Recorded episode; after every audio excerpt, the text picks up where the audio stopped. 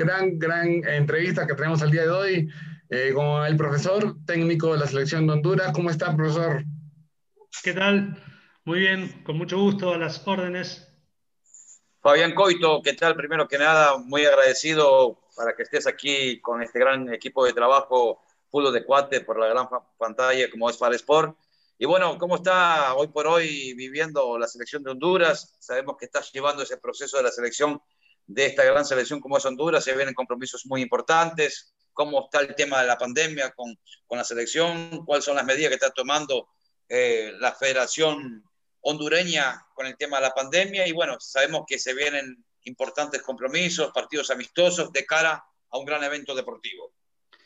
Bueno, eh, este ha sido un año muy particular, eh, por lo tanto yo creo que todas las economías pobres se han visto mucho más afectadas que aquellas economías de repente donde podían solucionar este, o ajustarse a los protocolos y a las medidas. Y el fútbol hondureño, la verdad que se ha visto muy golpeado por todo lo que ha sido este año, eh, un comienzo tardío de la, de la, liga y luego, bueno, todos los fenómenos de la naturaleza que han golpeado en noviembre muy duro, que interrumpió el torneo y que, bueno, que ha generado grandes daños el paso de, de un huracán sobre todo y después a los pocos días este, otro más de, de menor eh, tamaño que han golpeado mucho a, la gente eh, y, bueno, este está en pleno proceso de, reconstrucción de todo lo que es la zona norte, no puntualmente donde yo vivo,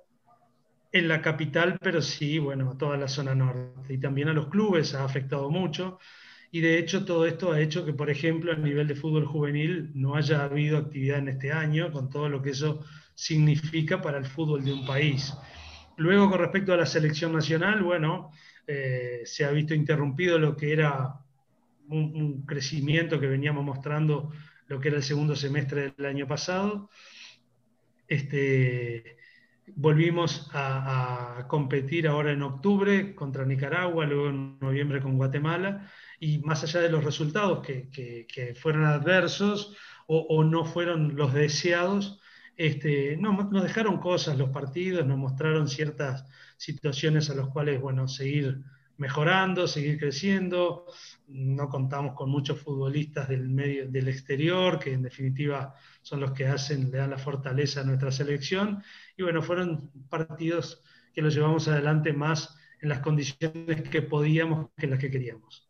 Es un, otro punto muy importante. Honduras es una de las cinco selecciones que calificó de manera directa al octagonal final de las eliminatorias de CONCACAF 2022, rumbo a Qatar 2022, ¿no? Exactamente, nosotros tenemos asegurado en septiembre la participación de ese octagonal final. Por lo tanto, el gran objetivo comienza en septiembre, pero antes nosotros tenemos bueno, una fecha FIFA en marzo, que la cual esperamos que todo esté relativamente normalizado, poder contar ya con, con, con la totalidad de los futbolistas para el partido de selección. Luego, comienzo de junio, tenemos la semifinal de Nation League, que también es importante, y en julio la Copa de Oro. Por lo tanto, son tres momentos que van a ser este, claves, para la preparación nuestra. Por lo tanto, tomamos con pinza lo que ha sido en octubre-noviembre, más allá de, un poco el, desencanto de la gente por el resultado, de la prensa, que bueno, está dentro de lo normal y que también nosotros la tenemos porque más allá de las condiciones en las que estábamos, hubiéramos deseado más que otro resultado, otro rendimiento de mejor nivel, pero también a veces a partir de eso se, aprende, se, permite eso este, eh, mejorar cosas, sacar ciertas evaluaciones y bueno, para nosotros todo es productivo y que haya vuelto a jugar la selección nacional, ya eso es bueno. Pablo, Eh, bueno, sí, como usted bien, menciona, eh, profesor, eh, la selección de Honduras tiene competencias y, y, consultarle ahora por estos amistosos que ha tenido, cómo ha sentido al equipo, cómo ha visto esta, e, este proceso con, con, los jugadores de la selección. Mira, tú sabes que con Nicaragua contamos solo con futbolistas del medio local cuando recién llevaban una fecha de iniciado el torneo después de seis meses, seis o siete meses de inactividad. y algunos que no habían jugado ese primer partido ni siquiera habían jugado oficialmente. Sumado a eso, las condiciones en las cuales se dio el partido en una cancha de, una ciudad del interior de la República, este, en muy malas condiciones, mucha lluvia, todo eso hizo que sacar conclusiones o armar un análisis de ese partido hubiera sido un poco injusto con los futbolistas que, habían participado. Después con Guatemala sí, ya fue un partido bastante más normal, en condiciones este, normales de campo, de viaje, ya los futbolistas tenían otro rodaje. Surgió el tema de, los contagios, que nos privó de contar con, dos, con tres futbolistas de, Europa, ya a último momento, y bueno, entonces tuvimos que recurrir a, futbolistas sub-23, que eran los que habíamos tenido como alternativa para ese partido. Dándole espacio a los jugadores que estaban en el exterior, no quisimos quitarle algunos jugadores a los, equipos del medio local para su competencia y para la competencia internacional. Y bueno, y lógicamente que la selección se vio debilitada en algún aspecto, no porque no sean buenos jugadores, sino que son jugadores que están en un proceso de, formación y de desarrollo, de crecimiento. Y bueno, conclusiones hay, hay muchas para sacar. Yo, con la que me quedo este, a nivel más, más nuestro de cuerpo técnico es, nosotros habíamos hecho una semana muy buena de preparación y no pudimos plasmarla en el campo. O sea, ¿qué, qué debemos corregir nosotros para que el futbolista interprete que eso que se hizo es lo que tenemos que llevar al campo? Y, bueno, también la experiencia, el nerviosismo influyen en, ese tipo de partidos y distorsionan los rendimientos, ¿no? Es, es algo que, hace muchos años ya se estudia en el fútbol. ¿Qué, ¿Qué, pasa que cambia los rendimientos de lo que es los entrenamientos, los partidos? Porque bueno, ahí está un poco la personalidad deportiva, el carácter del futbolista, la experiencia, pero la experiencia no hay otra forma de hacerla que viviendo partidos y viviendo situaciones que me vayan haciendo madurar y que me vayan permitiendo tomar mejores decisiones. Así que yo lo veo parte de la formación y del crecimiento y, bueno, en ese camino estamos. Se vienen dos cosas importantes, si no me equivoco, se viene, como tú lo dijiste, la Copa Oro y las eliminatorias rumbo a, a Qatar 2022. Eh, me imagino que la Copa Oro lo vas a afrontar de una manera como una eliminatoria, vamos a decir que ya más o menos vas a tener perfilado ya el equipo que va a estar jugando las eliminatorias, ¿no? Sí, sí. Este, también hay que regular un poco las cargas para los futbolistas, porque lógicamente que como, como todo equipo queremos ganar cada partido que jugamos. Pero eh, los futbolistas tienen actividad a nivel local, hay que ver el año que viene cómo se encara en cuanto a la competición, a los viajes, todo este tema de la pandemia, de qué manera lo vamos superando, si es que lo vamos superando, y ver de qué manera llegan los futbolistas para regular un poco las cargas, porque hay Nation League, hay Copa Oro, y en septiembre, como te dije, empiezan las eliminatorias, para lo cual ya tenemos un lugar adquirido, ganado.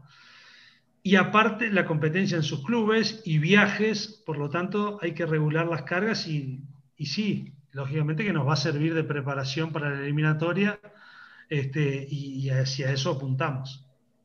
Sí, porque si no me equivoco, en la Copa Oro del año anterior, Honduras no tuvo una buena participación, no eh, hubieron muchas cosas por, eh, por mejorar. Ahí tú llegas, eres, después eres el nuevo entrenador de la selección de Honduras para mi punto de vista, ya tuve la oportunidad de entrevistarte aquí en CIPSE Deportes Radio. Tú me hablabas del gran proyecto deportivo que venías trabajando anteriormente con la selección uruguaya de fútbol, en ese gran proceso de juveniles. Y yo pienso que con tu llegada a la selección de Honduras va a fortalecer más el fútbol hondureño porque tú eres un técnico que te gusta mucho también dar la oportunidad a los chavos jóvenes, ¿no? Que te ha dado frutos como entrenador de la selección uruguaya. Eso puede ser un punto muy importante a la selección de Honduras, apostar por la juventud, por jugadores locales y también jugadores del ámbito internacional.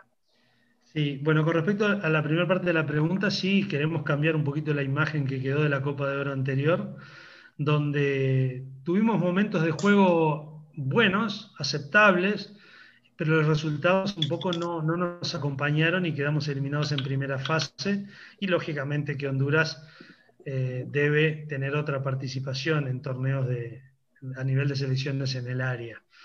Después, con respecto a lo que es mi experiencia a nivel de selecciones juveniles de Uruguay, son no hay dos situaciones iguales, pero hay cosas que tienen en común estos países, como es la, eh, pasión por el fútbol, eh, que son países formadores de jugadores más que, que, importadores o que formen grandes competencias a nivel de liga local.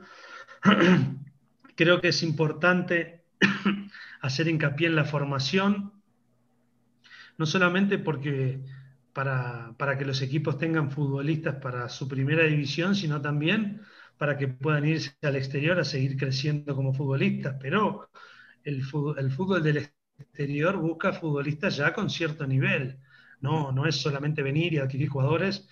Eh, por lo tanto, ese nivel hay que mostrarlo a nivel de liga, a nivel de competencia, a nivel de infraestructura. Y lógicamente yo creo mucho en los juveniles, pero si no tienen una formación y no tienen un crecimiento importante, los exponemos a una situación donde después los juzgamos y decimos no sirven cuando no es que no sirvan, no han sido preparados.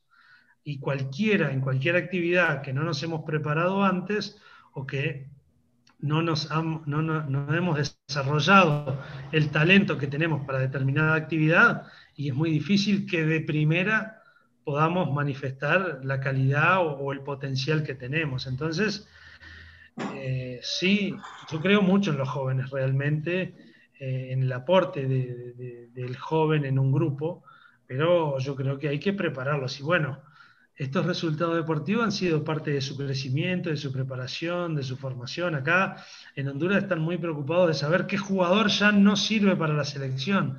Y yo opino diferente yo opino que, no podemos darnos el lujo de, eliminar jugadores y que hay que seguirlos formando y hay que seguirlos apoyando, apuntalando y bueno, y algunos seguirán creciendo y otros no. Y bueno, eso es parte del crecimiento y por eso hay que masificar el fútbol porque recién ahí se empiezan a descubrir los talentos. Y la selección es lo mismo. No hay que masificarla y poner a prueba en la selección porque el fútbol profesional no lo permite, pero hay que verlos, hay que verlos, hay que observarlos, hay que darles posibilidades, hay que darles oportunidades y ahí iremos descubriendo de repente algunos jugadores que no imaginábamos y de repente otros que creíamos nos va demostrando la realidad de que no están para jugar en la selección. Si no me, si no me equivoco, llevas al frente de la selección eh, hondureña, si no me equivoco, eh, un total de 13, 14 partidos, con 6 victorias, 3 empates, si no me equivoco, eh, cuatro empates y tres derrotas. Es un balance hasta el momento positivo, ¿no? De tu trabajo como entrenador de la selección de Honduras. Hacía muchísimo tiempo que la selección de Honduras no tenía un cambio radical, ¿no? De tantas victorias así. Bueno, sí, sinceramente la estadística muy clara no tengo. De hecho, partidos perdidos tenemos cuatro, no tres, con este de Guatemala. Sí, cuatro, cuatro. Perdimos con Brasil, perdimos con Curazao, perdimos con Jamaica y ahora perdimos con Guatemala. Este, y, bueno, sí, a mí, a mí me interesa más que esa curva vaya siendo ascendente, que ahora con estos resultados la, bajamos un poco, pero creo que tienen cierta explicación un poco los resultados deportivos. Y bueno, esperemos nuevamente torcer el, eh, la curva y que vuelva a comenzar a crecer y a mejorar los rendimientos, la aparición de futbolistas, la imagen de la selección en el exterior y podamos conseguir esos resultados, nos ayuden a conseguir partidos de mayor exigencia que al margen de que de repente pueden ser una exigencia importante, para los futbolistas siempre es muy bueno vivir ese tipo de experiencias. ¿Cuál es la imagen que, que tiene que enamorar Fabián Coito al pueblo hondureño por el tema de la selección? Su juego, sabemos que eres charrúa, que eres uruguayo, con garra, con entrega, con pasión dentro del campo de juego. ¿Cuál es eh, ese toque especial que se pueda enamorar el hondureño de esta selección y vuelva a tener la confianza en esta selección hondureña para los próximos compromisos importantes que se vienen la Copa Oro, se vienen las eliminatorias. Y también te, te voy a hacer otra pregunta. ¿Se puede colar Honduras en el próximo Mundial de Qatar 2022? Yo creo que el, trabajo de la selección siempre es lograr el reconocimiento de su gente.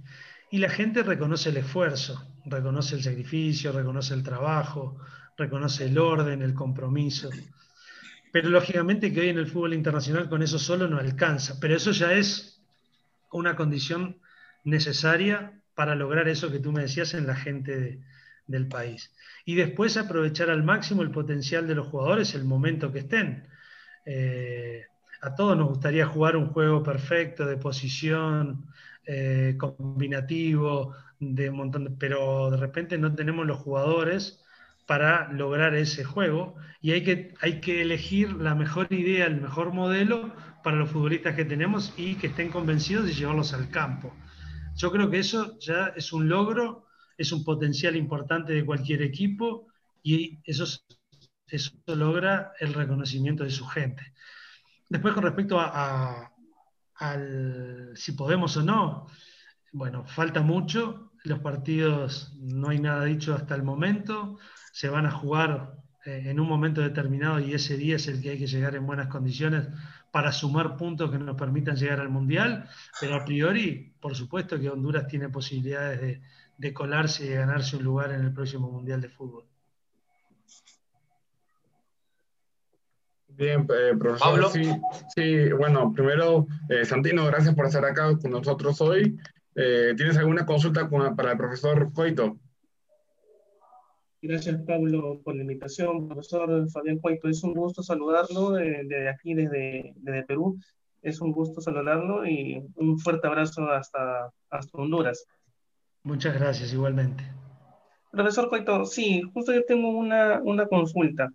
Eh, si bien es cierto, por lo que estuve escuchando, mucho se le tiene que dar también a los jóvenes, a los muchachos, y, sobre todo a la división de menores de los equipos de... No, Santino, tu, audio, tu, audio. ¿Ahora escuchar bien? Sí. Ahora sí. Sí, profesor Coito, ¿cuál es la importancia de que los clubes de fútbol profesional tengan en, sus filas a eh, jugadores eh, jóvenes.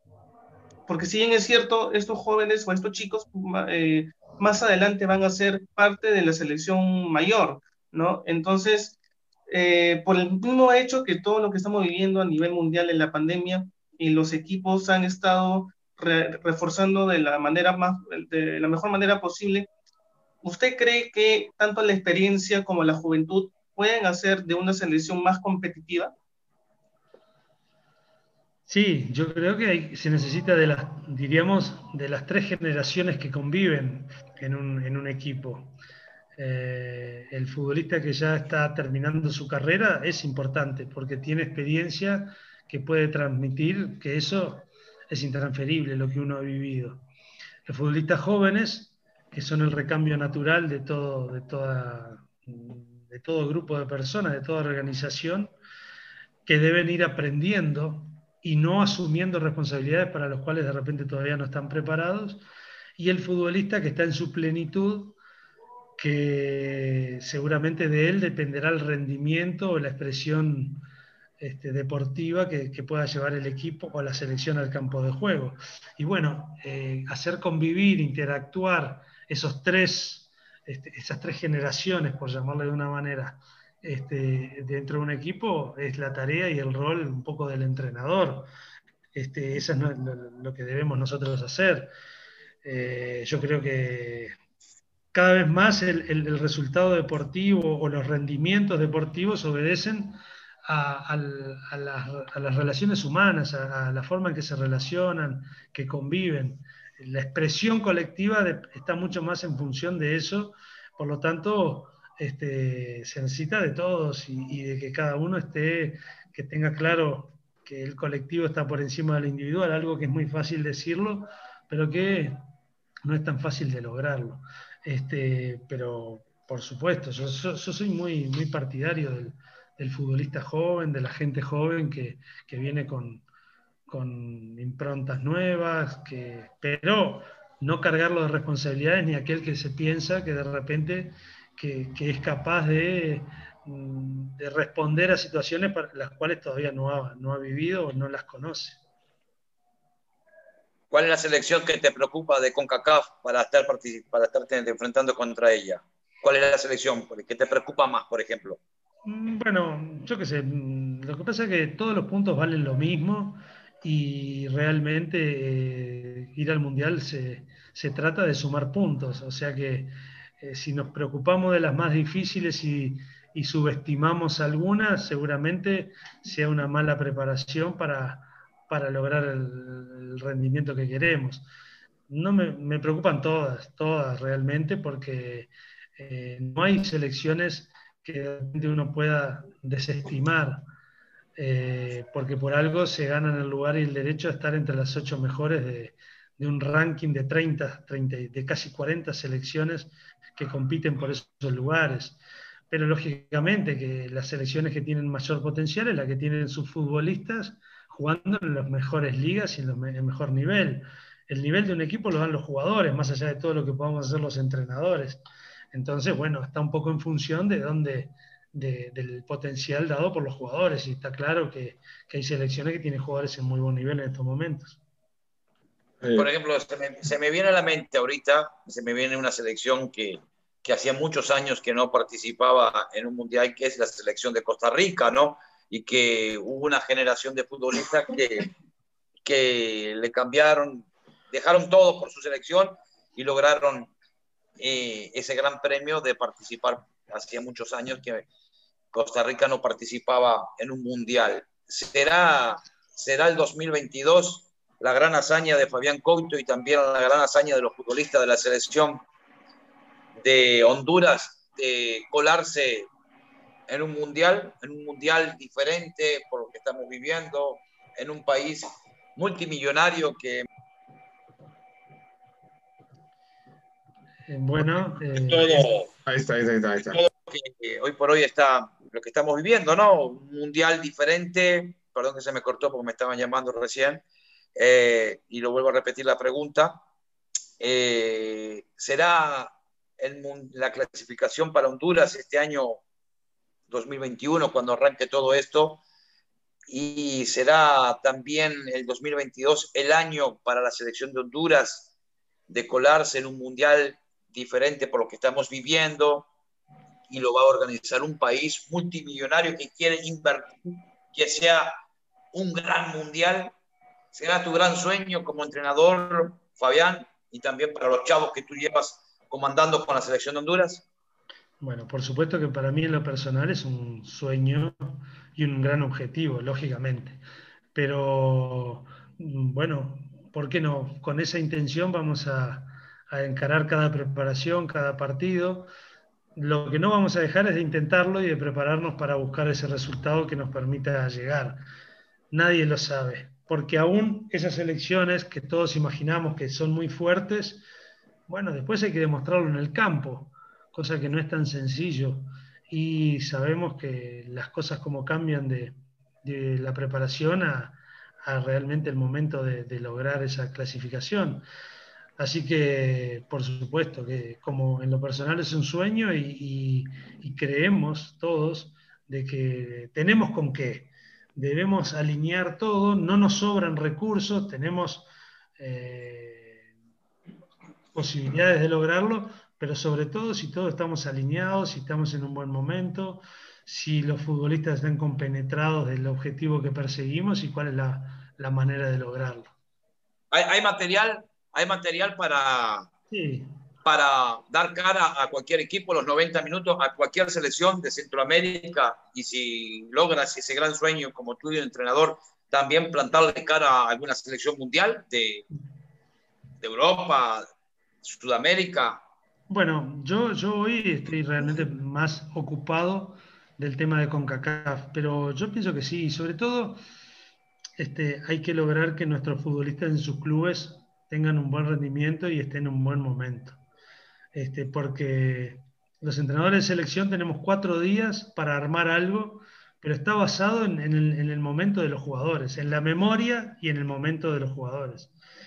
Por lo tanto, mm, e, e, esa es, es, una forma de entrenar bastante diferente a la de los entrenadores de clubes. Y, este, y, todo va a depender del momento, cómo estén los jugadores, cómo estén en sus clubes, en dónde estén compitiendo. Por lo tanto, hay que ir armando una nueva generación y estimulando y ayudando a que lleguen en el mejor momento a, cada fecha FIFA que nos toque competir. Muchachos, eh, yo me tengo que retirar porque estamos a punto de comenzar ya el programa La Radio. Te mando un fuerte abrazo, Fabián, a ver si en el correr de los días nos ponemos en contacto y hacemos una notita aquí para todo México de tu gran trabajo que vienes realizando en la selección de Honduras. Te mando un fuerte abrazo de corazón, sabes que lo estimo mucho y siempre lo he tenido, siempre lo he defendido, ¿no? Siempre lo he dicho que usted era el sucesor del maestro Oscar Washington Tavares, pero bueno, eh, pero me alegra mucho, me alegra mucho hoy poder dialogar con usted. Te mando un gran saludo, Pablo Santino, y bueno, me voy despidiendo porque ya el equipo de producción ya me está llamando porque estamos a punto de comenzar eh, el programa aquí en 10 para 2 de la 101.9 CIPSE Deportes Radio. Muchachos, profe, te mando un gran saludo. Arriba Honduras, arriba tu, gran, arriba tu gran trabajo y siempre aquí echándote todas las porras. Gracias, te mando un abrazo grande y por supuesto a las órdenes. Bien, profesor, pues agradecerle eh, esta entrevista. Eh, ahora, consultarle por el, jugador Albert Ellis, uno de los que ha sobresalido en esta selección, ¿no? Alguien que es conocido eh, a, nivel futbolístico. Bueno, Albert está comenzando su experiencia europea. Eh, justo se vio interrumpida ahora porque vino para la selección, pero salió con un COVID positivo y no pudo ni jugar con nosotros, ni darle continuidad a su juego en Boavista. Y bueno, eh, es un, paso importantísimo que ha dado en su carrera. Lo que más me gusta es que él asumió el desafío y de ir a Europa a, probar suerte. Y eso habla muy bien de, él, de su carácter, de sus objetivos, de, sus planes. Y bueno, para nosotros, por supuesto, es un jugador muy importante que tenemos en la selección. Sin duda, es que sí, justamente es un jugador que sobresale bastante, juega muy bien. Eh, eh, ahora, ya para ir finalizando acá la entrevista, profesor, eh, consultarle sobre cómo ve el próximo año para la selección de Honduras. Es decir, usted nos comenta que hay competencias por disputar, hay, este, el, el hexagonal y todo esto, ¿no? pero ¿cómo, ¿cómo ve de cara al próximo año, cómo ve esos nuevos talentos en Honduras? Y bueno, eh, el talento necesita, entre otras cosas, un lugar donde desarrollarse. Y cuando hablamos de lugar, no, no, decimos una cancha, sino una institución, un equipo, una liga, una competencia y la exigencia. O sea, ir a lugares donde ese talento tenga que estar puesto de manifiesto y más que un talento puntual, tenga la capacidad para a partir de esas condiciones, esa habilidad que tiene, desarrollarse, crecer. Este, y bueno, va a ser determinante eh, el nivel de los futbolistas al momento de la competencia. Por eso a veces hemos optado por de repente no convocarlos a la selección y dejarlos consolidar en sus clubes, porque en definitiva a la larga nos vamos a ver beneficiados. Y bueno, es una apuesta, es una estrategia, es un plan que nos hemos trazado y veremos. El tiempo será el que dirá si hemos acertado o no. Sí, sin duda. Eh, el, tiempo, el tiempo va a decir, va a decidir, pero de todos modos, sí, felicitarlo por el gran trabajo que está haciendo la selección de Honduras. Eh, y bueno, acá le doy el pase a Santino. Santino, adelante. Gracias, Pablo. Profesor Fabián Cueto, ha sido un gusto tenerlo aquí en el programa, en, Fútbol de Fantasy en Faresport. Esperemos que le siga yendo bien en Honduras, que, sigan, que siga usted cosechando eh, cosas importantes con la selección y también ahí en el fútbol de Honduras y que puedan eh, hacer una buena Copa Oro y también unas buenas eliminatorias que el próximo año van a empezar ahí en CONCACAF, profesor Coito. Te agradezco mucho y bueno, ese es el deseo nuestro también y ojalá que así sea. Bien, profesor, pues muchas gracias. Gracias a ustedes. Eh, decirle mucha suerte y bueno, también suerte también para la selección uruguaya, ¿no? Que usted estuvo ahí. Eh, ¿Cómo ve este, eh, ahora sí que esta es la última pregunta, ¿cómo ve al profesor Oscar Washington Tavares en la selección?